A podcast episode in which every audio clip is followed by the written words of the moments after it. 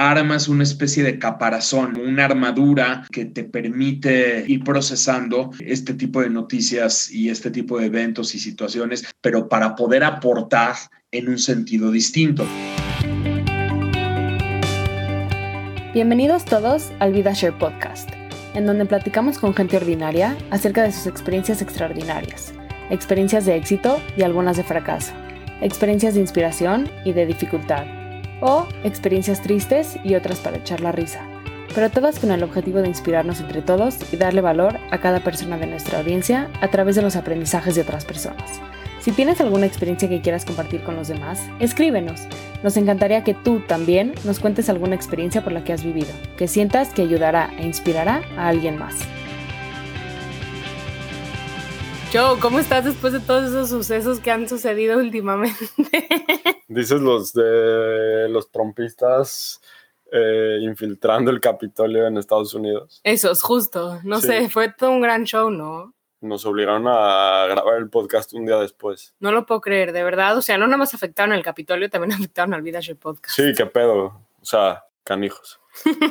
Pero si no nos creen, es la realidad. Eh, nuestro guest de hoy, Mauricio Mechulam, eh, iba, íbamos a grabar el podcast y nos escribió diciendo, oye, perdóname, pero todo lo que está pasando en, en Washington ahorita y tengo que estar en mi Instagram y, en la tele y en el radio y entonces eh, lo grabamos un día después, pero Quedó, y creo que quedó muy padre. Aquí lo tenemos, se los prometemos que no vamos a hablar de política. Sí, no, ni de Trump, ni de nada así, sino que más que nada nos enfocamos en la historia de Mauri y cómo él le hace para prepararse y ser así de que sale en la noticia y ser el primer experto en venir a explicarnos a todos nosotros los mortales que no entendemos nada. Creo que es una conversación bastante eh, profunda de, su preparación, las cosas que lo apasionan a él y cómo le ha hecho todo lo que hace detrás de ser el experto en política internacional que es hoy y, que es tan renombrada en México por eso. Así que bueno, sin más por el momento. Gracias por escuchar como siempre.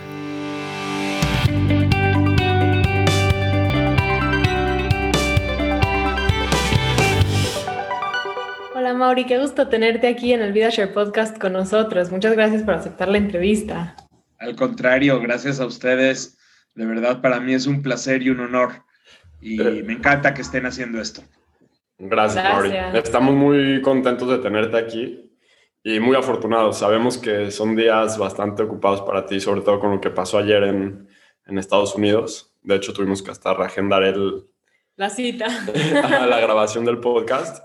Más que lo que pasó, mi pregunta creo que principal que te tengo a ti es, ok, sucede algo en, el mundo eh, relevante de noticias a nivel internacional, ¿cómo le haces tú en tu vida cotidiana para estar preparado para poder hablar y analizar todos los temas que van surgiendo? Gracias de verdad por, por el espacio y la verdad no, no siempre tengo oportunidad de platicar de mí, platicar de, de cómo hago este trabajo. Entonces, pues cuando tengo la chance, pues ya saben que esto es además como una terapia, ¿no? Hasta, hasta les cuento un poco cómo es. Sí, no, nos, no, nos, no, nos, des tu secret recipe, sino, sino es, tampoco tanto detalle, solo, no, sí. solo los ingredientes. Yo hago dos trabajos en, en esta parte de mi vida. Eh, pensemos que de un lado eh, tenemos una labor más académica. Eh, de hecho, trabajo junto con un equipo a quien reconozco y sin el cual yo no podría hacer toda esta labor que hacemos. Es el equipo que dirijo en el Centro de Investigación para la Paz México, se llama CIPMEX AC. Y la verdad tengo a ocho personas más dos practicantes, o sea, diez personas trabajando conmigo y hacemos una labor sobre todo académica. Esa labor es de largo plazo, es una labor de reflexión, es una labor de investigación.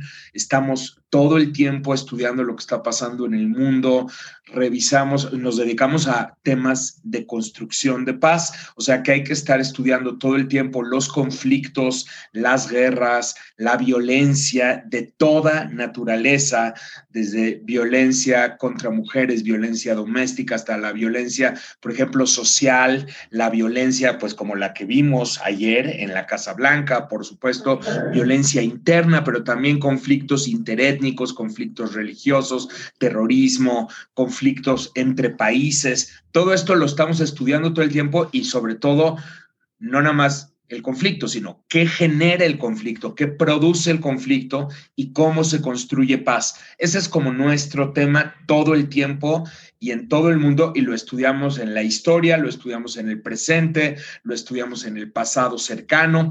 Entonces, ese es, digamos, como el, el background de todo lo que hay de mi otra labor, porque la otra labor, esa labor sí es mucho más cotidiana, es la labor de estar dando seguimiento ya a las noticias, eh, sobre todo internacionales, porque a eso me dedico todos los días. Y entonces, eh, ustedes piensen que yo voy siguiendo todo el tiempo, no sé, algo así como 14 o 15 historias de lo que está pasando en el mundo en este momento, haya noticias o no haya noticias de ellas. Entonces yo ahorita, por ejemplo, tengo perfectamente bien en el mapa qué está pasando en Corea, qué está pasando en Afganistán, qué está pasando en Irak, Siria, qué está pasando en Yemen, qué está pasando en Libia, qué está pasando en Europa, en África, América Latina, distintos países, que Colombia, Venezuela, México, por supuesto, Estados Unidos. Entonces, cuando brinca una noticia, en el momento en que surge algo de Corea del Norte, ya tengo, porque yo ya estoy siguiendo todo lo que está pasando, ya tengo todo el antecedente de qué es lo que está ocurriendo respecto a Corea del Norte,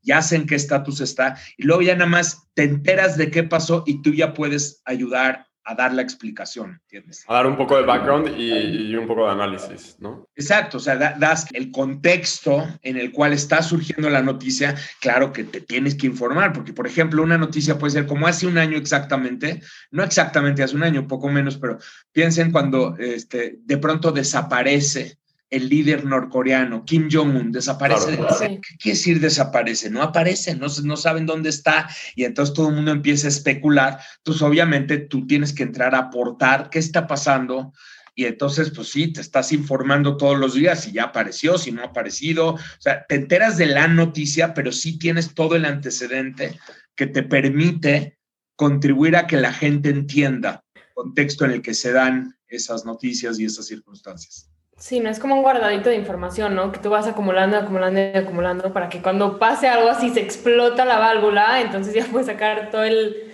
como el backstory y aquí está ahí, como... Que implica muchísimo trabajo. Muchísimo y súper constante. muchísima lectura. Mucho trabajo, muy ordenado, además muy organizado y estructurado. O sea, yo todo el día, todo el tiempo, en todo momento estoy leyendo.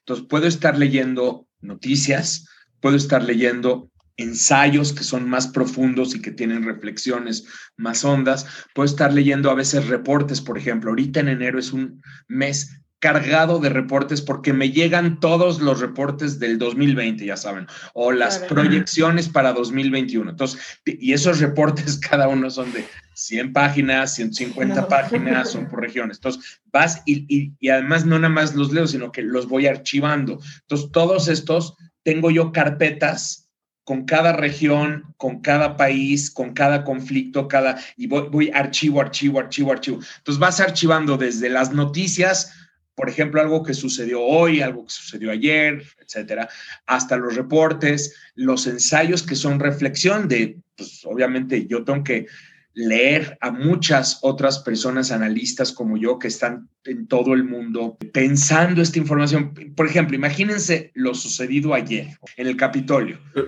nada más antes de que nos digas eso, yo, yo estaba impresionado porque estaba viendo el Instagram Live que publicaste ayer y tú lo explicaste mejor que viendo CNN o CNBC o cualquiera de estos canales americanos que ves y, y, no explican en verdad el proceso. O sea, yo estaba impresionado cómo conoces también el proceso de cómo se validan las elecciones en Estados Unidos. O sea, para darte ese nivel de detalle. O sea, me impresionó porque no, yo no sabía eso.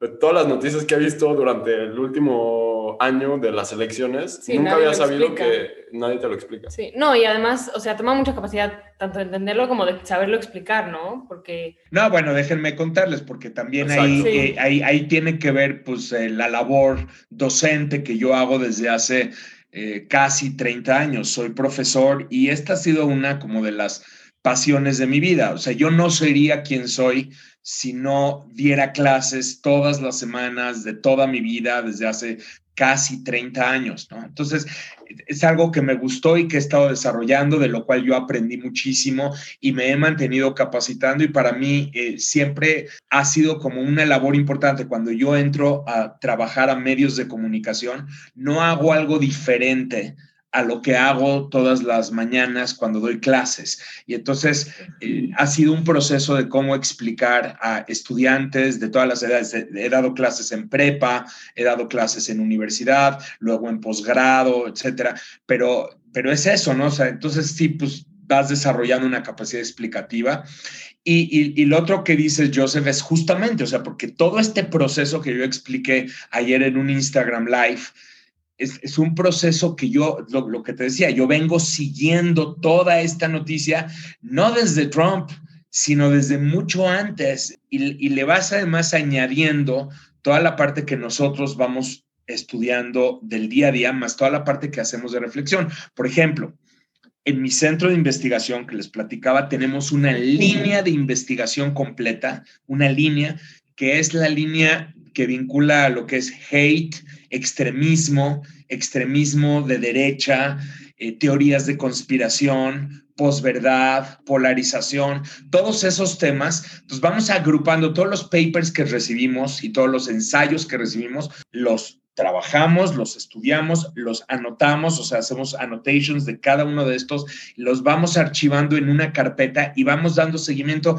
no solo en Estados Unidos, sino esto mismo, cómo se manifiesta, por ejemplo, en otras partes del mundo. Entonces, lo vamos estudiando de manera que cuando sucede una cosa ayer, nosotros ya tenemos muy bien identificados quiénes son los Proud Boys, quién e, qué es la, cuáles son las teorías QAnon, por ejemplo, este, esta imagen eh, muy famosa famosa que salió de uno que traía cuernos, ¿no? y que representa las teorías QAnon. Bueno, ya, ya lo tenemos trabajado, tenemos incluso papers escritos sobre eso. Entonces, pues es, es parte, es parte del trabajo, o sea, lo, lo vas contextualizando y lo ubicas dentro de un suceso específico, que es el día de ayer, y entonces ya lo metes como un eslaboncito más de una cadena que tú ya tienes trabajando. Pues, Nada más para entenderlo un poco, yo, lo que entiendo es que a través del centro de investigación se enfocan o se basan más a través de temas. Entonces escogen un tema per se y ven los contextos históricos de, o sea, casi casi como antropólogos de alguna manera,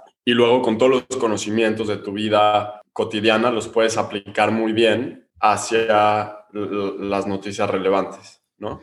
Sí, no, sé si, no, sé si, es un buen análisis o un mal análisis, pero eso es como lo entiendo. O sea, el centro de investigación está ahí para analizar temas relevantes a creación de paz, que eso o sea, implica muchísimo conflicto, que tú sabrás, ustedes lo saben mucho mejor que yo en eso. Sí, es como un poco también entender la historia, ¿no? Yo cuando estaba estudiando la maestría, que justo también estudié eh, políticas públicas del conflicto árabe-israelí, ¿no? Está como muy centrado en eso tuvimos infinita cantidad de, de, clases de historia, ¿no? De entender desde dónde viene la raíz del conflicto para llevarlo hacia la paz, para llevarlo a través de un proceso de mediación o para nada más simplemente poderlo explicar, ¿no?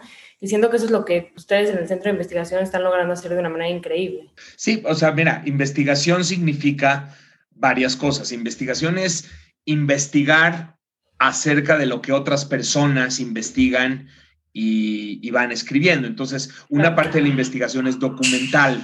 Entonces, efectivamente, como dices, Joseph, tenemos temas. Finalmente, pues, son un poco temas de interés porque hay personas que trabajan en el centro que tienen una inclinación y siempre al final tienes que buscar cultivar lo que te interesa. Por supuesto. 100%, ese es un elemento clave. Sí, entonces hay gente que le interesa mucho medio ambiente, por ejemplo, le interesa mucho eh, temas de género, le interesa a alguien, por ejemplo, pues todo esto de extremismo. Hay gente que le interesa, por ejemplo, todo, todo el área de ciber, guerras, ciber, ataques y todo eso. Entonces, pero, claro, todo vinculado con temas de paz, de conflicto y de construcción de paz, ¿no? Entonces, lo que hacemos es que estos temas las personas van profundizando su investigación en esas áreas específicas y van jalando información y sobre todo tratamos de estar siempre a la vanguardia de lo último que se está publicando y lo último que se está investigando respecto a un tema específico.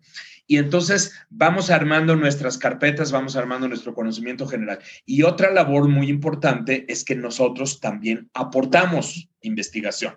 Y esa investigación que hacemos nosotros sí tiene que ver sobre todo con el campo. O sea, salimos en México a hacer entrevistas, a hacer estudios aquí, vamos, por ejemplo, a cárceles, vamos a 25 estados diferentes, pues respecto, lamentablemente hay que decirlo, porque es muy lamentable, pero México es un laboratorio enorme, tristemente, acerca de la violencia y acerca de la, de la necesidad de construir paz, porque pues, nuestro país se ha convertido en uno de los países más violentos de todo el planeta, lamentablemente. Sí, desafortunadamente está fuertísimo hay mucho que estudiar en México. Entonces lo que hacemos es que usamos la calle de México, digámoslo así, para entender cosas de campo y aportar cosas que otros no, no han investigado. Entonces nos alimentamos de lo que otras personas y otros grupos y otros centros investigan y al mismo tiempo aportamos lo que nosotros vamos investigando todo, todo el tiempo. Tenemos eh, algo así como 10 años haciendo esta labor.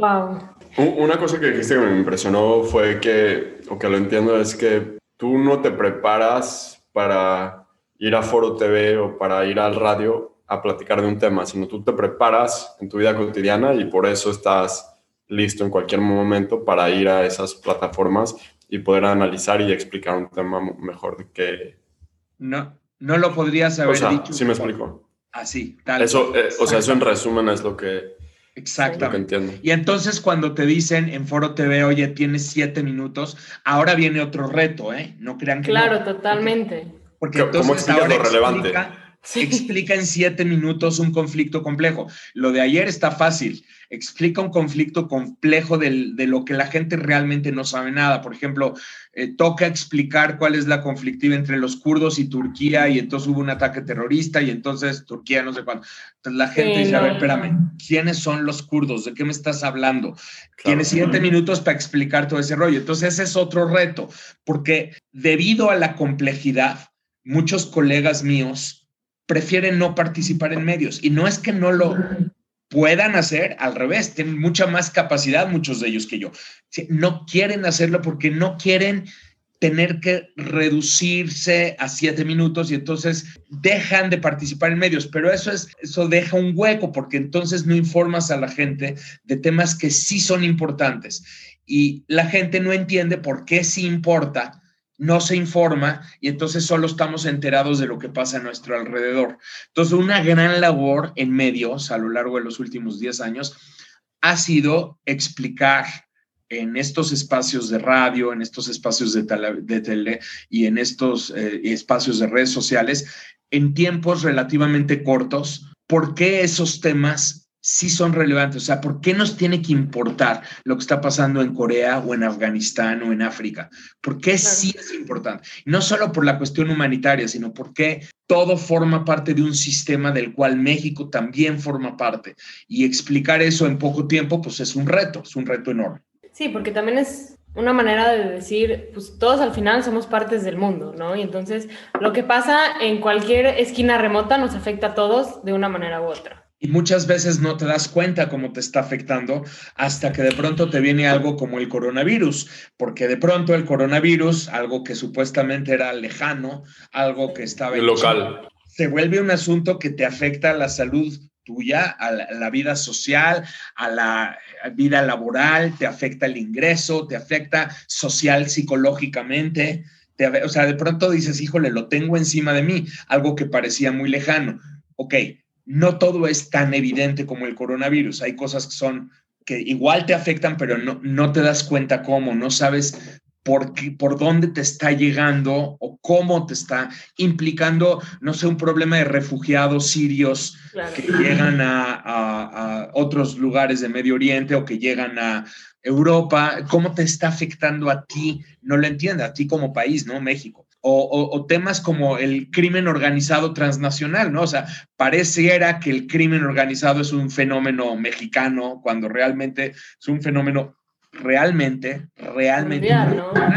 Una de las labores ha sido explicar, sí, por supuesto que hay que combatir la corrupción en México y hay que combatir la impunidad en México y hay que construir instituciones sólidas en México, pero lamentablemente no basta porque se trata de un problema internacional que incluye tráfico de armas, tráfico de personas, tráfico de mercancías, tráfico de productos ilícitos, redes de lavado de dinero transnacionales en fin, eh, son, es, explicar la importancia de estos temas y normalmente, repito, en los medios de comunicación tradicionales tienes poco tiempo.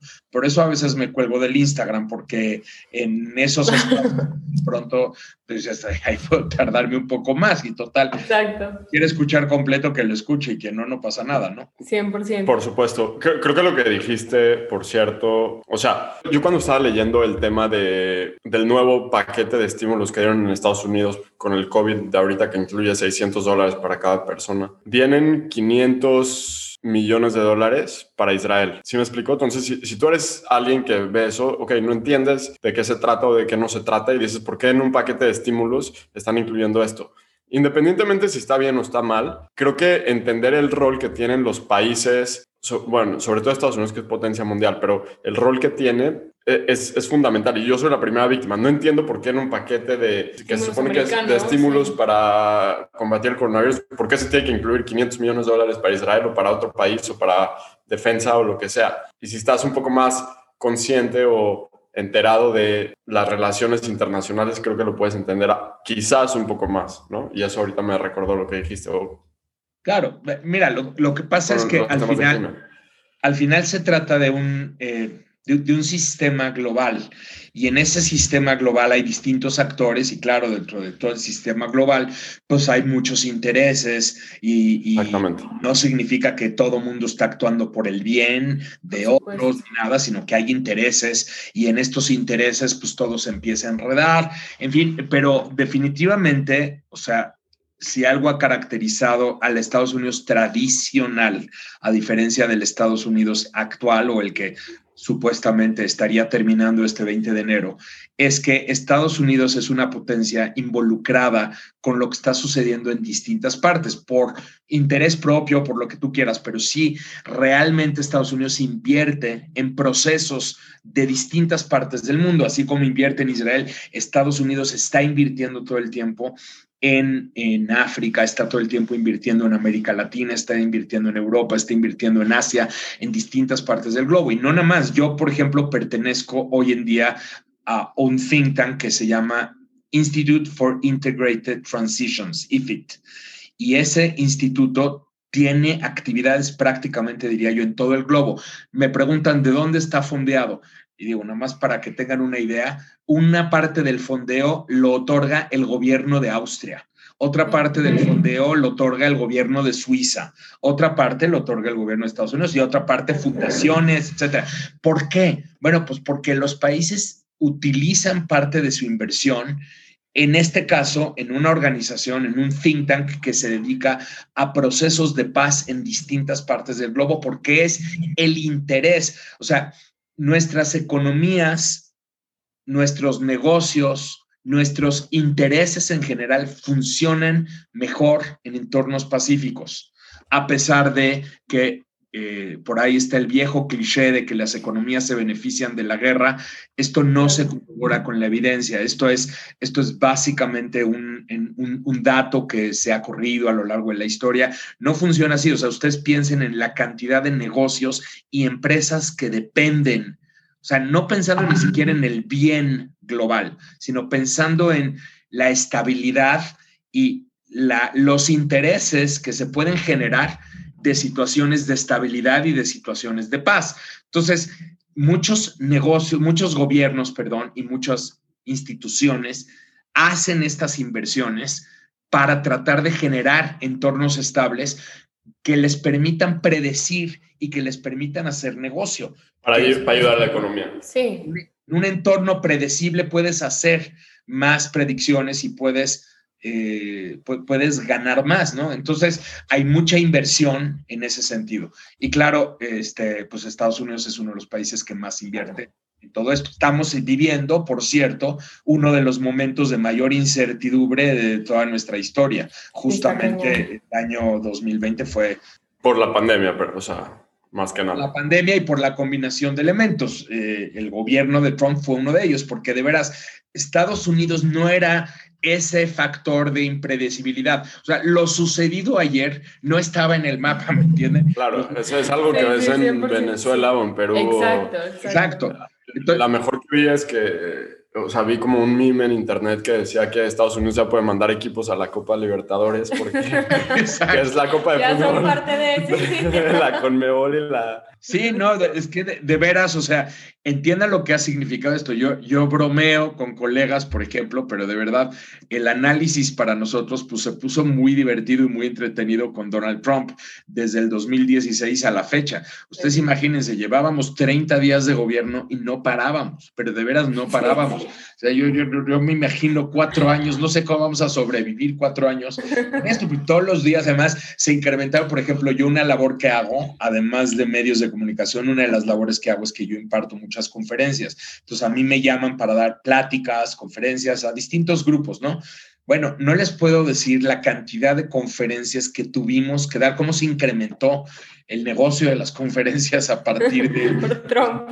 Porque, porque llamaba mucho la atención, ¿no? Más que cualquier... Todo el mundo quería saber ¿Qué va a pasar con Trump? y por ejemplo, ¿qué le va a pasar a México con Trump? Preguntaron. Otros preguntaban, oye, pero ¿y qué va a pasar si, si de veras Donald Trump cumple con salirse del acuerdo de Irán? ¿Y qué va a pasar si Estados Unidos este, se pelea con sus socios europeos? Entonces todo el mundo estaba en, plena incertidumbre y Donald Trump nos demostró cuán impredecible puede ser un gobierno. Y eso, pues claro que presenta enormes retos, ¿no? Este, digo, ahora mismo, imagínense ustedes este factor de impredecibilidad. Gana las elecciones sus contrincantes, entonces la pregunta que sigue es, oye, ¿y si va a dejar la Casa Blanca o no va a dejar la Casa Blanca? Ridículo. Sí, ni siquiera lo damos por hecho que se tiene que ir el señor. Y, y, y entonces los últimos meses o sea, desde noviembre 3 hasta la fecha, todo el análisis ha sido a ver cómo va a cuestionar, a ver qué va a decir, hasta justamente lo del día de ayer. O sea, lo del día de ayer fue como el, así como la, la, chispa que enciende la llama, pero, pero o sea, todo este tiempo es, es este factor de impredecibilidad y, y, pues es parte de lo que nos toca tratar de analizar y tratar de entender, ¿no? Y también como dirigiendo, o sea, desviándonos tantito del tema, Tú que tratas con muchísimos temas de violencia, de cosas bastante fuertes en el mundo, ¿cómo le haces para que no te afecte todo el tiempo? Porque es muy difícil estar leyendo y leyendo y leyendo constantemente cosas muy como tristes, que desafortunadamente... O sea, terrorismo sobre todo, ¿no? o sea, entendemos que tú... O sea, creo que una de las cosas que, en las que más te has enfocado es en terrorismo. Sí, o sea, ¿cómo le haces para decir, bueno, ok, o sea, sí está pasando esto, pero necesito pues, no sé, respirar y hablarlo de un lugar súper objetivo. Que por cierto, también nos mandaste dos, este, sí, dos, ensayos en los que como que escribes un poco de eso. Sí. En uno que decías que estás cansado también y... Y que también se vale, ¿no? Que también eres un ser humano y pues te afecta igual que a todos los demás. Eh, pues sí, mira, muchas gracias, Ronit, por esa pregunta, porque eh, de veras eh, pocas veces nos las hacen y pocas veces nos las hacemos, ¿no? Y sí, ocasionalmente, pues me tengo que sentar a escribirlo un poco y tratar de, de, foguear qué es lo que vamos sintiendo, porque sí, por un lado, como que armas una especie de caparazón, como, como una armadura eh, que te permite eh, pues, ir, procesando eh, este tipo de noticias y este tipo de eventos y situaciones. Terrorismo es una de ellas, no es, no es el único, o sea, es uno de los más fuertes, no es lo único. Por, por, ejemplo, yo todo el tiempo estoy en contacto con temas como la migración o como la violencia en México, que no necesariamente toda es terrorismo, no, no, no toda se asemeja al terrorismo, pero es una violencia muy fuerte, ¿no? Acabo de leer ahora mismo y es lo considero parte de mi trabajo, había que leerlo, pero es un libro muy fuerte eh, de Ricardo Rafael, se llama Hijo de la Guerra. Está muy rudo, o sea, hay que leerlo, es una gran obra. Yo le digo a Ricardo que es su obra maestra, de verdad. Me, está fascinante y es importantísimo para entender los procesos de violencia en México, pero está muy difícil, o sea, de veras es muy difícil poderlo leer eh, o, como hacíamos, por ejemplo, muchas veces 2010, 2011, 2012, teníamos que sentarnos a hacer análisis de los videos compartidos por grupos criminales en México que son realmente brutales. ¿Cómo le haces? Bueno, lo primero que te diría yo, Ronita, es que haces lo que haces porque de alguna forma sientes que lo que estás haciendo tiene un sentido. Entonces, eh, finalmente yo me dedico, y si me preguntas más que hacer análisis internacional y estas cosas, yo me dedico a temas de construcción de paz. O sea, nuestro propósito dentro del centro y el propósito, te diría yo, en general en mi carrera, es tratar de entender esa violencia y tratar de sí procesarla y asimilarla, pero para poder aportar en un sentido distinto, para poder aportar en, cómo le das reversa, cómo la detienes, cómo mitigas sus efectos y sus impactos y cómo puedes comenzar a darle la vuelta y construir paz en distintas partes del mundo. Entonces, una labor muy importante es, por supuesto, explicarla y explicarla de forma tal que la gente no necesariamente, y esto es también parte de la labor que hacemos, que la gente no, no necesariamente acabe apanicada después de escucharte, sino que tienes, que tienes que trabajarlo de una manera que también dediques a veces textos a las soluciones o dediques textos a aportar cómo tratar de darle la vuelta cuáles son las posibles alternativas. Y eso ayuda a una labor periodística muy importante. Pero además de eso, lo que hacemos nosotros en el centro es que todo lo que estudiamos, todo, termina con recomendaciones, con ideas, con propuestas, todo. Las hacemos talleres y muchas veces estos talleres los abrimos al público en general, pero a veces hacemos talleres muy especializados para funcionarios públicos, diputados, policías, militares, eh, no sé, gente, por ejemplo, que se dedica a inteligencia en México, eh, este, funcionarios, no sé, de la Secretaría de Relaciones Exteriores, periodistas, o sea, hemos hecho muchos talleres con periodistas y hacemos ejercicios con ellos, también aprendiendo de su labor, cómo, cómo ayudar a cubrir la violencia de una forma más sana en México, de una forma que sí informe a la sociedad, pero que al mismo tiempo controlar los efectos psicosociales que suceden cuando la gente tiene contacto con estas noticias complicadas. Entonces, por ejemplo, hacemos talleres con fotógrafos. Tú imagínate, fotógrafos de la violencia, porque son los, los fotoperiodistas, ¿no? Tienen que hacer su labor y no se trata de que oculten la información. No, por supuesto, pero tampoco puedes poner las imágenes súper eh, pues, vírgenes, ¿no? Porque si no... No, o vas pasando por el puesto de periódicos y hay periódicos que te ponen la imagen de, del lugar y y ya, y hay periódicos que te ponen las imágenes de, de los cuerpos y, cosas. Si me, si me explico, como que sangre. Claro, claro. Entonces, no, te entiendo, porque. Y, tu primer, y tu primera intuición es: ah, bueno, no, yo quiero comprar un periódico a lo mejor un poco menos gráfico.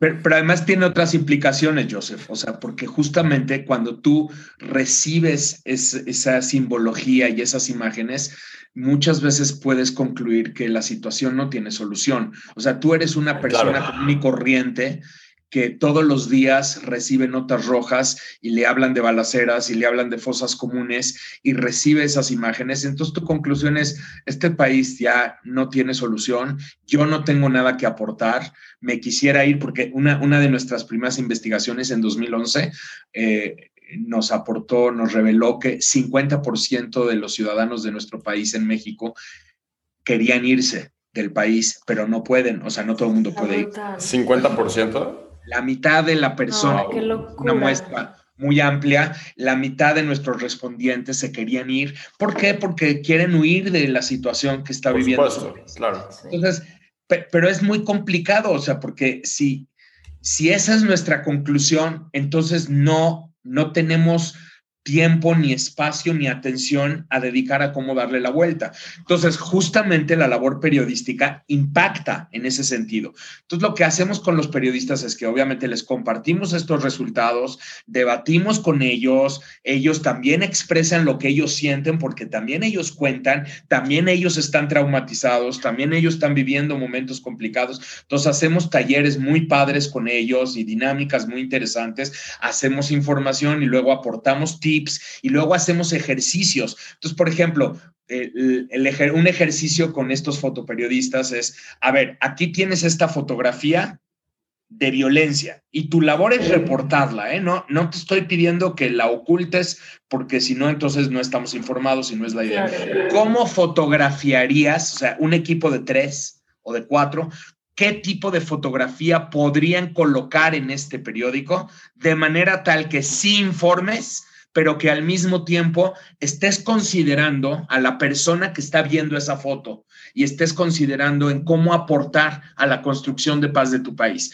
Y entonces te sacan unas cosas y te hacen unos dibujos y te hacen unas, o sea, digamos, empujando su creatividad a todo lo que da, porque de veras muchos de ellos son reales artistas.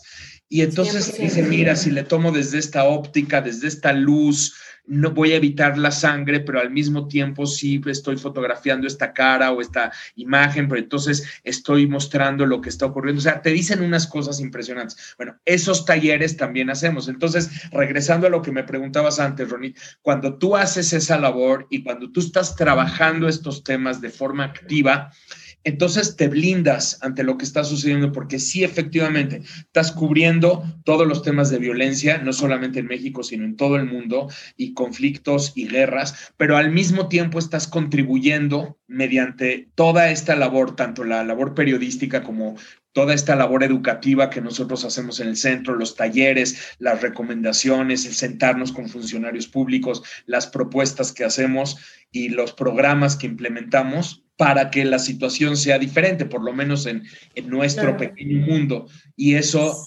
ayuda a, eh, te ayuda a pasar el día porque tu día tiene mucho sentido. O sea, tu ayuda no nada más, tu, tu, día no nada más consiste en aportar lo mal, lo que estuvo la situación de la Casa Blanca. O en información. Exacto, en informar de todas estas tragedias que están pasando, sino ir un pasito más allá y generar como una luz de esperanza, ¿no? Y fomentar pues la paz porque eso es lo que te pregunta la gente todo el tiempo. O sea, la gente todo el tiempo te está preguntando y te lo dicen por radio, te lo dicen en Twitter o te lo dicen en una conferencia este, y te dicen, oiga, doctor Mauricio, este, ¿yo qué puedo hacer desde mi casa? y con mi familia? ¿Yo qué puedo hacer ante esta situación? Tienes que tener buenas respuestas porque ese es el momento que más se le va a quedar a esa persona, ¿entiendes? Y la verdad, este, pues es, es, es parte de la labor, o sea, tienes que estar trabajando todo el tiempo para así poderlo responder y para así poder trabajar en ese sentido. Y eso te rescata porque entonces tu vida tiene mucho sentido, ¿me entiendes? Sí, y también cuando ves que esta gente se te acerca y te, digo, te dice, bueno, ¿y yo cómo puedo hacer? También nos regresa un poco la fe en la humanidad, ¿no? De que, bueno, la verdad sí hay gente noble que realmente quiere hacer algo activamente por mejorar el mundo. Pero, no nada más la hay, sino que abunda. O sea, de veras es, estamos inundados. Yo nada más eh, les recuerdo, por ejemplo, cómo reacciona nuestra sociedad civil cuando tristemente hay, un desastre natural en México, por ejemplo. Temblores es lo, lo, más claro y lo más cercano que tenemos. Piensen también en otros desastres naturales, o sea, como ocurre en, en, no sé, cuando, cuando llega a haber un huracán, etcétera. Somos, somos increíbles, o sea, somos increíbles. Tenemos que, oye, dicen, es que los mexicanos no somos organizados y todos somos. Es increíble ver cómo podemos la sociedad civil organizarse, poner eh, equipos de trabajo, poner líneas de acción y que de pronto todo el mundo estamos cooperando, pasando un escombro, pasando otro escombro, pasando otro escombro, pasando un sándwich de acá para allá para alimentar a una persona. O sea, es increíble la capacidad que tenemos de organización. Esa es la sociedad en México y en muchas otras partes del mundo. Entonces, por ejemplo, ahorita con, con el tema de COVID, es muy fácil desviarte y solamente cubrir el conflicto, solamente cubrir la parte ruda y la parte difícil. Parte de la labor consiste en rescatar esas múltiples, infinidad de iniciativas de la sociedad civil que están ocurriendo en este mismo instante para tratar de ayudar a las distintas situaciones que están ocurriendo en todo el planeta. Y son esfuerzos solidarios brutales organizados por redes sociales, organizados de, formas que no se imaginarían ustedes y que son tan importantes o más importantes que los conflictos que se han generado por la situación que estamos viviendo. Entonces, hay que también balancear, ¿me entiendes? Exacto, porque tienes las dos partes y también hay que aprender a ver las dos partes, aunque a lo mejor la violencia nos llame más la atención. Eso es lo que pasa. Sí, la violencia siempre le va a llamar más la atención a, una buena parte de los medios, no a todos, pero porque, porque el otro no genera, eh, digamos, la misma atracción o no es noticia, no es igual de noticia que, que lo sucedió. O sea, a lo, mejor, a lo mejor reportan en ello, pero no, o sea, si descubren algo padre, como que en otro lugar del mundo, a lo mejor lo, lo reportan como que para informar, pero no, no lo quieren como que analizar demasiado, ¿no? Como temas parte de la labor, violencia, guerra, etcétera. Parte de la labor consiste en, en, mostrar la importancia, también en usar nuestros espacios, eh, porque si yo, por ejemplo, tengo una columna en el periódico, pues un poco también yo usar ese espacio para tratar de aportar en este otro sentido, de alguna forma tratarlo de balancear. Y entendiendo también su labor, o sea, es, la labor de los medios es, es, una y hay que entenderla y hay que participar de ella, pero pues también tenemos hoy en día muchas otras plataformas y oportunidades para tratar de ir balanceando, ir mostrando esta otra faceta que es importante. Lo, lo que mencionaste de los desastres naturales, yo sí, te, o sea, yo sí te diría que creo que la vez que más patriota me he sentido de México fue probablemente en el 2017. 100%. Sí, todos nos sentíamos parte de, parte de la sociedad mexicana de una manera muy cañona. Si no es por el fútbol, o sea, de cuando ganó las Olimpiadas en el 2012 y así, o sea, cuando más patriota me sentí fue por mucho en el 2017, después del temblor de septiembre. Sí, creo que todos estábamos muy conmovidos de la respuesta que dimos. O sea, nadie nos las esperábamos y aún así estábamos todos ahí ayudando. Sí, nos marcó, nos marcó a todos Y, y es y es justo, o sea, entender que eso ahí está presente y está presente todo el tiempo. La sociedad mexicana y en muchas otras está presente porque eso somos también. O sea, también somos conflictivos y también somos pues todo lo otro.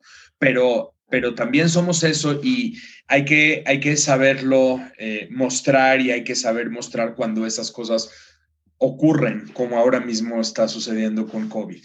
Sí, de acuerdo. Tanto lo bueno como lo malo, ¿no? Mauri, eh, una cosa que o sea, te quiero preguntar es, obviamente estás preparado para hablar de muchísimos temas, tanto a nivel internacional como a nivel eh, de México, pero ¿cuál es el tema que más te gusta a ti hablar? Que te invitan en la televisión para hablar y, y tú dices, ok, este tema me lo conozco bien y soy apasionado de hablar, o, o sea, quiero saber ¿cuál es como que lo que más te gusta, o sea, dónde te gusta enfocarte? Híjole, creo que, creo que hay varios, Joseph. Es muy buena pregunta, ¿eh? La verdad.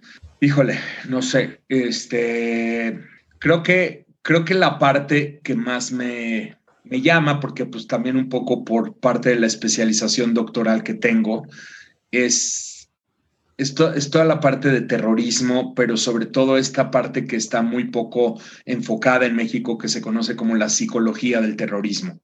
La psicología del terrorismo que va desde todas las afectaciones psicosociales y todo lo que puede ocasionar un atentado terrorista en múltiples capas de la sociedad, pero también esta otra faceta de la psicología del terrorista, o sea, los procesos de radicalización, me apasiona ese tema, por ejemplo, cómo, cómo sucede un proceso de radicalización y cómo tiene contacto un terrorista con su organización y se genera una psicología organizacional, o sea, desde la parte personal a la parte organizacional hasta la parte social.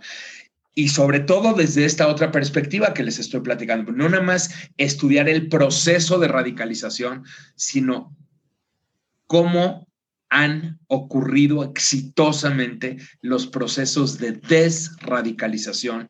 Me fascina, me fascina, y además estoy suscrito y me van llegando todo el tiempo, ejercicios exitosos de comunidades. Por ejemplo, comunidades en Francia, en Dinamarca, en Reino Unido, en Australia, que trabajan en conjunto. O sea, en lugar de atacar al terrorismo, eh, a partir de cazar a los malos y meterlos a la cárcel y combatir o llegar a invadir un país. La, la labor comunitaria de la policía, por ejemplo, Australia, Dinamarca son ejemplos brutales, fenomenales. Cómo trabajan en conjunto las policías con funcionarios públicos con comunidades locales de musulmanes, incluidos los imanes, por ejemplo, los líderes comunitarios que son los más interesados en estos procesos de desradicalización, incluidas las familias en conjunto, para tratar primero de entender.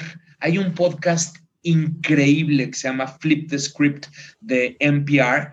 Este, de, luego, luego, les paso el link porque de veras es... Sí, porfa de la policía en Dinamarca. Y entonces dice el policía en Dinamarca, un pueblito muy chiquito de Dinamarca, que de pronto empezó a detectar que tenía muchos musulmanes, jóvenes musulmanes que se estaban yendo a Siria a pelear a favor de ISIS. Y dicen, híjole, es un pueblito donde no pasa nada, donde todo está bien, donde no hay problemas. ¿Por qué? O sea, ¿por qué, ¿por qué en este pueblito tenemos estos jóvenes musulmanes que se están yendo a pelear a Siria? ¿Qué estamos haciendo de mal? Y entonces dice, dice el policía, dice, pues lo que yo hice fue invitarlos a tomar un café a mi oficina. Ya sé que me van a matar y que dirían, no, pues es que los tienes que, que este, meter a la cárcel. Yo en lugar de meterlos a la cárcel, dice, los invité a tomar un café. Y eso es lo que hice. Entonces te cuentan el caso de ese pueblo, ¿no?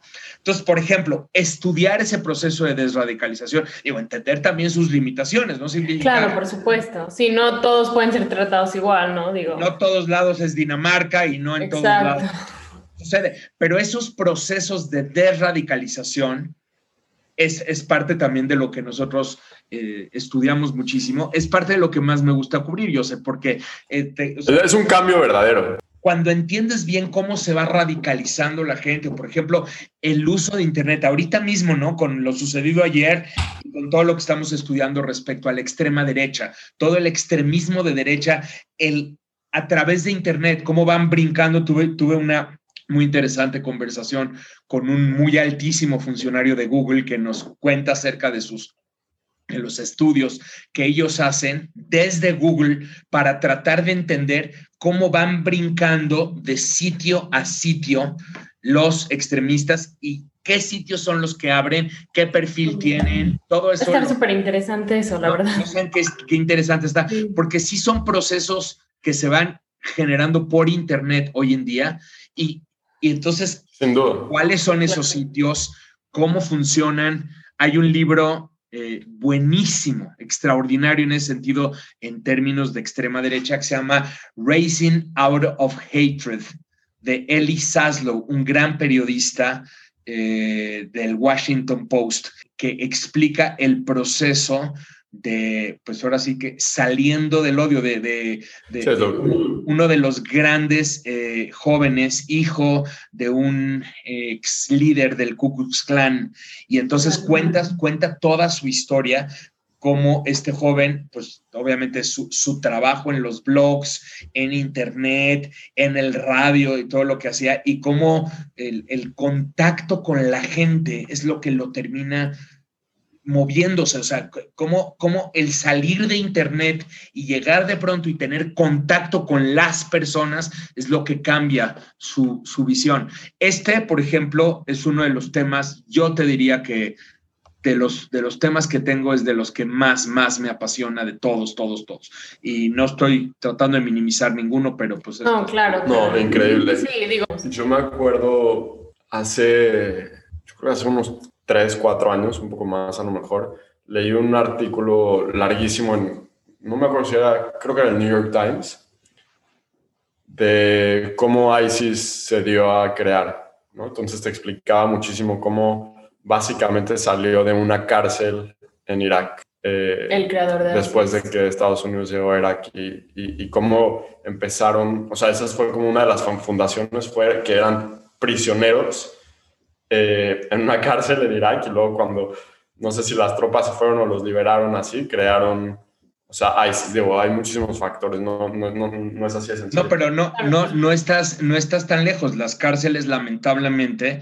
en lugar de ser una de las curas de nuestra sociedad, muchas veces son, son fuentes de violencia. Por eso, uno de los temas que, que estudiamos nosotros en CIPMEX es justamente nosotros vamos a cárceles y hacemos entrevistas y hacemos observaciones y grupos de enfoque y todo ese tipo de cosas en cárceles, pero desde la óptica nuestra y nuestra óptica es construcción de paz. O sea, ¿cómo podríamos hacer que las cárceles fuesen centros de construcción de paz en lugar de ser centros de generación de violencia, como ese ejemplo que estás mostrando. Definitivamente. O construcción hay, de terrorismo. Hay Sí. un muy buen show en Netflix que a mí me gusta mucho que se llama World's Most Dangerous Prisons. Ah, No ya lo lo vi, has visto. extraordinario. ¿Qué Y- y tal la de Noruega? Era lo que iba a decir, ahorita que estabas diciendo lo de Dinamarca, no me acuerdo si era Suecia, Dina- ahorita que dices Noruega, eh, o sea, sí te das cuenta como ahí sí en verdad están tratando de rehabilitar Gente. a la gente. Obviamente tienen muchos más recursos que una cárcel en Honduras, ¿sí me entiendes? Sí. Es fascinante ver, eh, o sea, Las transformaciones. esas ¿no? transformaciones que se pueden Pero- llegar a dar.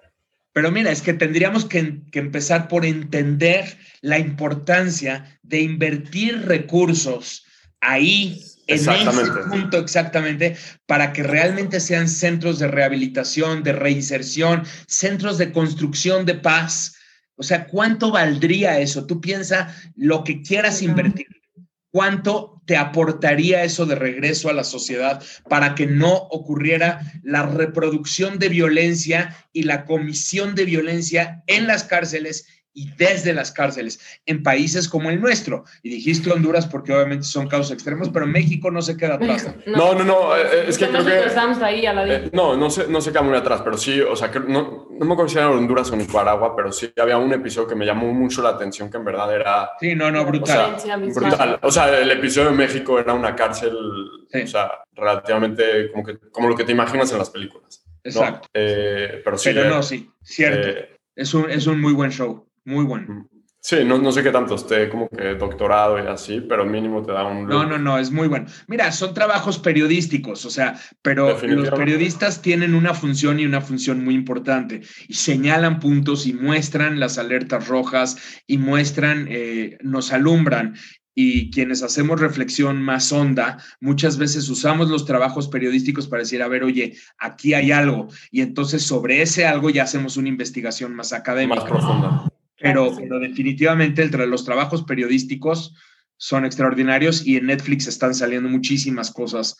Muchísimas, muy buenas, sí. Pero ahorita que dices que los periodistas son, o sea, la gente que da a conocer las cosas de una manera muy señalizada, como que me cayó el 20 y tienes toda la razón. O sea, si no fuera por los periodistas, no estaríamos enterados de absolutamente nada. Así es, y, y- y la labor periodística es, es- es de verdad bien importante y Sí. se tiene que entender y se tiene que además alimentar adecuadamente. El periodismo está pasando en este momento por una crisis muy importante porque, eh, pues porque hoy en día o todo mundo se considera periodista También. o todo mundo consideramos que podemos tener acceso a la información sin pagar, porque ¿quién quiere pagar hoy en día por cualquier información? Y entonces todos tenemos acceso a la información sin pagar y de veras está la labor periodística necesita apoyo, necesita fondeo, necesita la labor periodística profesional necesita realmente un apoyo muy importante y hoy en día están pasando por crisis muy, muy, muy serias. Pero yo, yo creo que no es nada más el tema, o sea, ese tema es, o sea, obviamente el tema de, económico de, de los periódicos, etcétera, pero creo que también el tema de que con tantas redes sociales y tanto acceso a la información y que cualquiera puede pasar por un periodista, entonces el periodismo se vuelve subjetivo. Y, y es lo primero que hemos visto durante, o sea, yo me he dado cuenta mucho de eso a través de todo el, toda la presidencia de Trump. Sí, no, y además justo estábamos comentando este tema el otro día, que últimamente en las redes sociales y así te salen puros artículos que respaldan como tus ideales, ¿no? O sea, yo qué sé, si soy un eh, white supremacist súper extremo, de lo único que van a salir sus noticias es eso, que apoya mis puntos súper radicales. Se van, se van creando, se van generando cámaras de eco que Exacto. validan tu forma de pensar y tu forma de, de- de creer. Y, Y, eso llevan, llevan a la radicalización un poco.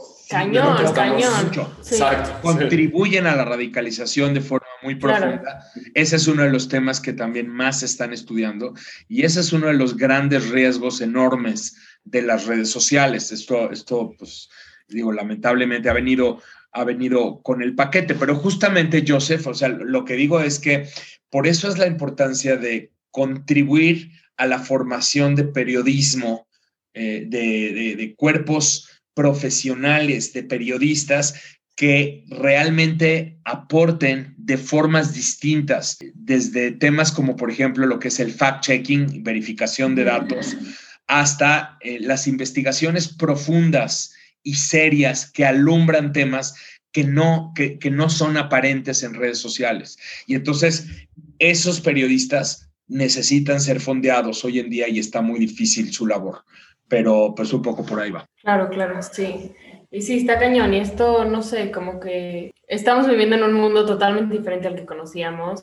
El hecho de que ya no agarras un periódico y lo lees como tu primer, principal fuente de enteración, ¿no? De donde te enteras de todas las situaciones. Y ahora se volvió el teléfono y es Twitter y es Facebook y es Instagram y es todo Google. Siento que está generando muchísima polarización entre toda la gente. En vez de irnos todos a un mismo periódico y todos leer la misma noticia que salía ahí, ya cada quien lee lo que quiere y cada quien crea su propia realidad. En 1960, tú, también, tú leías el periódico de tu, ciudad. la ciudad, básicamente. Hoy en día te metes al blog de cualquier dude que escribió. Que se cree periodista, exacto. Y, y, todo tiene pros y contras, porque obviamente, pues también la posibilidad de diversificar las fuentes de información es algo muy valioso. El, problema es que justamente lo que, lo que dices, Ronito, o sea, se van creando polos y se van creando eh, tribus dentro de las mismas redes sociales y entonces se van generando hasta identidades, o sea, ese es uno de los procesos que más están siendo estudiados y las redes sociales contribuyen a la tribalización y a la y a la polarización de estos, de estos grupos que realmente están defendiendo ya no una idea, sino una identidad. Entonces ya no importa eh, si, por ejemplo, tú estás a favor o en contra de una idea que yo te propongo, sino que tú automáticamente me etiquetas y en esa etiqueta yo soy de izquierda y entonces tú esas ideas de izquierda yo no ya ni ya ni siquiera la vas a procesar ni vas a ver si tiene o no tiene méritos la idea o el argumento porque tú le asignas una etiqueta. Todos estos procesos ya existían, han existido toda la vida, pero lo que pasa es que en redes sociales sí está muy estudiado que se incentivan, se profundizan y se van alimentando los polos y, se crean lo que los autores llaman pozos profundos de odio o de ira, o sea, pozos, pozos de ira donde no puedes ver otra cosa, sino que realmente estás, estás creado en el enojo. Entonces ya no importa la evidencia, no importa el hecho que tú puedas aportar, sino lo que importa es lo que la gente siente que es verdad. Y si yo siento que me robaron la elección, me robaron la elección. Es lo que yo siento. Ya no, no, no, importa cuánta evidencia puedas aportar al respecto, no importa lo que diga el juez, no importa lo que diga la Suprema Corte de Justicia, yo lo siento, siento que eso es verdad. Y en este sentido, las redes sociales, pues sí, definitivamente han contribuido mucho. Tenemos muchísima labor por delante para tratar de entender y revertir. Mari, ya para ir acabando, yo tengo una pregunta. Eh, o sea, para cualquier persona que se quiera volver un poco más culta, y, la hago para mí misma. ¿Qué para mí?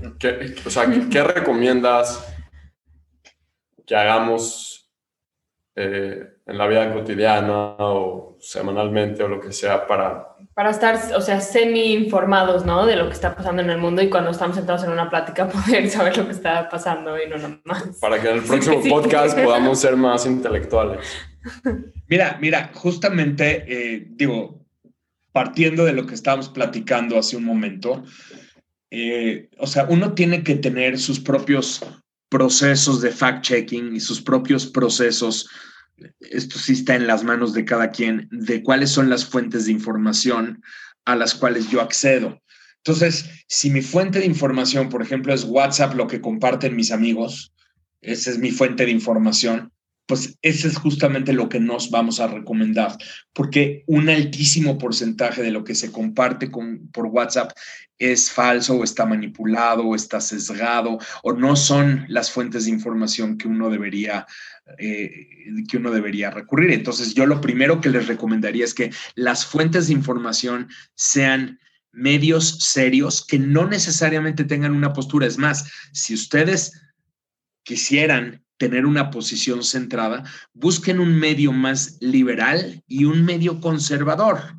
O sea, de los dos, serios. Por ejemplo, de un lado tenemos el Washington Post y el New York Times, y del otro lado tenemos el Wall Street Journal. Es, un medio mucho más conservador, el Wall Street Journal, medio mucho más liberal, New York Times o el, o el Washington Post, pero eso te permite un equilibrio por fuentes serias, fuentes muy fidedignas y fuentes que realmente hacen un control del proceso de la información. Entonces, en México, por ejemplo, eh, la verdad tenemos déficits importantes en la labor periodística, pero tenemos fuentes como hoy en día Animal Político está haciendo una labor verdaderamente seria de control de datos, una labor periodística muy importante. No significa que esté a prueba de fallos, no, de ninguna manera, pero está haciendo una labor y está haciendo una labor controlada. Entonces, si vamos a leer reforma, leamos también Animal Político, por ejemplo, para temas mexicanos, ¿no?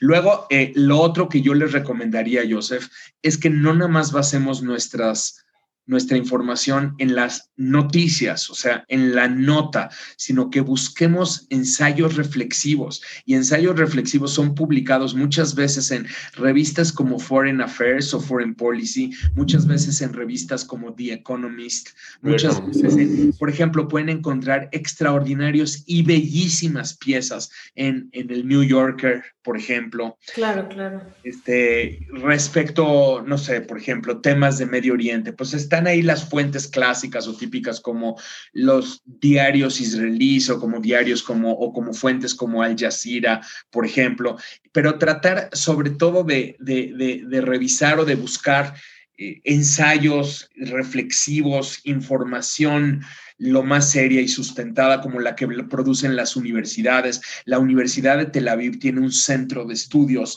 que es de lo más recomendable en el mundo que se llama el INSS, es el Instituto Nacional de Estudios de Seguridad Nacional y tiene, eh, tiene, tiene, o sea, produce produce información muy, muy objetiva, y analizada desde una óptica muy diferente a la periodística. Entonces, oye, es que ese, periódico es de izquierda, oye, es que ese periódico es de derecha, oye, es que entonces tú tratas de más o menos ir, eh, digamos, este, balanceando la, la, información a la que accedes, ¿no? Y claro, digo, yo entiendo, el, tiempo es limitado y cada quien tiene su, por supuesto. El, tiempo que le va a asignar y además cada quien tiene el interés. Pero si yo me voy a dedicar 10 minutos, pues en lugar de dedicárselos al WhatsApp a ver qué compartieron mis... Que mandó mi tía. Pero, fíjate...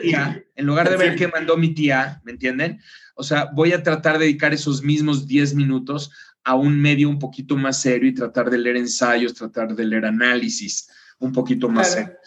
Pero fíjate que yo sí siento que mínimo nuestra generación es menos susceptible a caer en temas de WhatsApp que el, que una generación arriba. O sea, que la gente mayor. Sí, de acuerdo.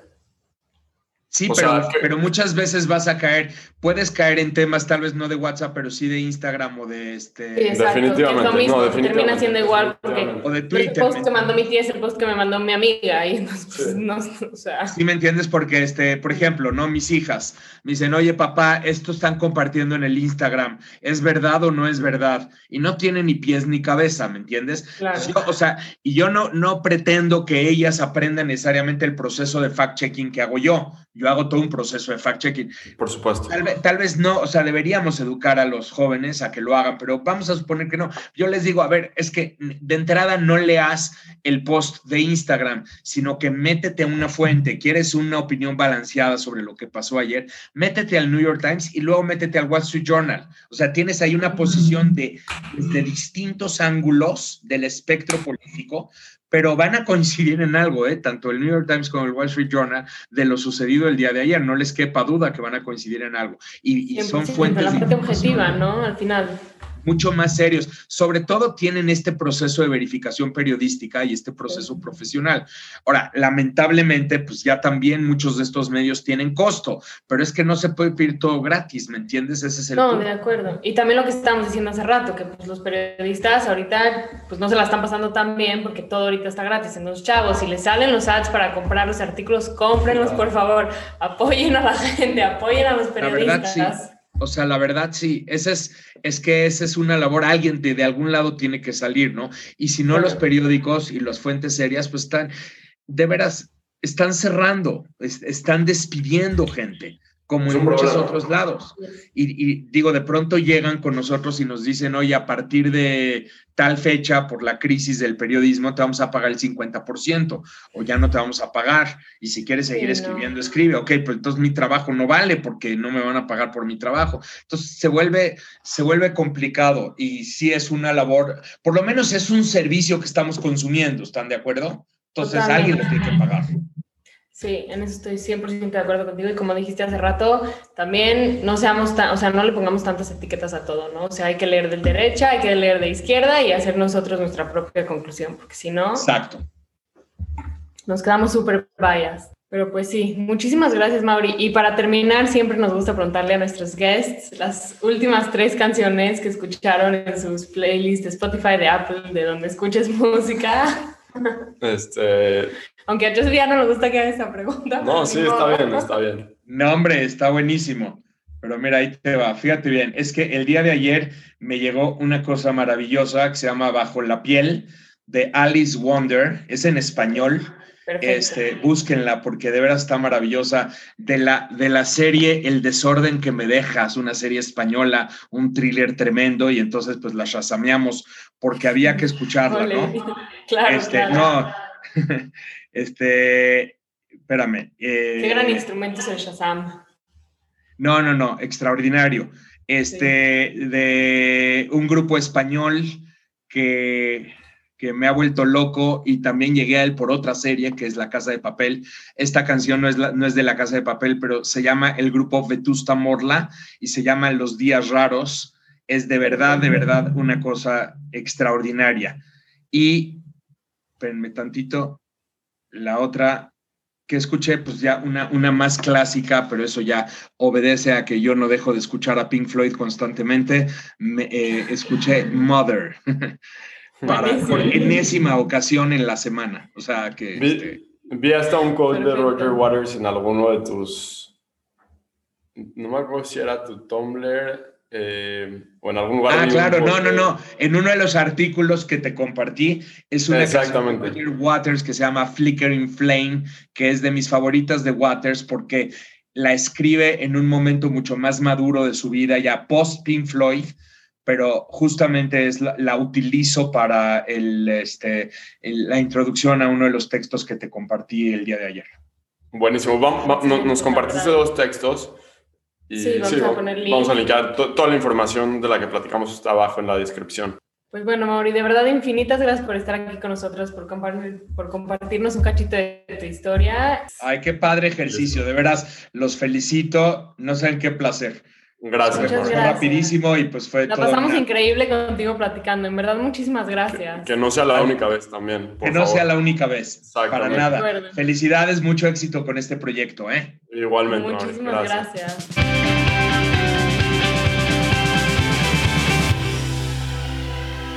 Este fue otro episodio del VidaShare Podcast. Muchísimas gracias a todos por escucharnos. Por favor, no olviden suscribirse a nuestro canal en Apple, en Spotify y en YouTube y dejarnos sus reviews. Para más artículos e información de y escrita por Mauricio Mechulam, acuérdense que la pueden encontrar en la cuenta del centro de investigación que él dirige, ZipMex, en Instagram, como arroba ZipMexAC. También pueden encontrar su columna en el periódico El Universal o lo pueden ver en la televisión, en Foro TV, en los programas de Agenda Pública y La Hora de Opinar. O por último, también lo pueden encontrar en su cuenta personal de Instagram como arroba Mauricio M-E-S-C-H. En VidaShare buscamos tener conversaciones con gente ordinaria que vive experiencias extraordinarias. Si te gustaría contarnos algo de ti y compartir tu historia con los demás, por favor no tengas pena en escribirnos por Instagram, arroba VidaShare-podcast. Nos encantaría poder platicar contigo en nuestro siguiente episodio. Con cariño y como siempre, el VidaShare Team.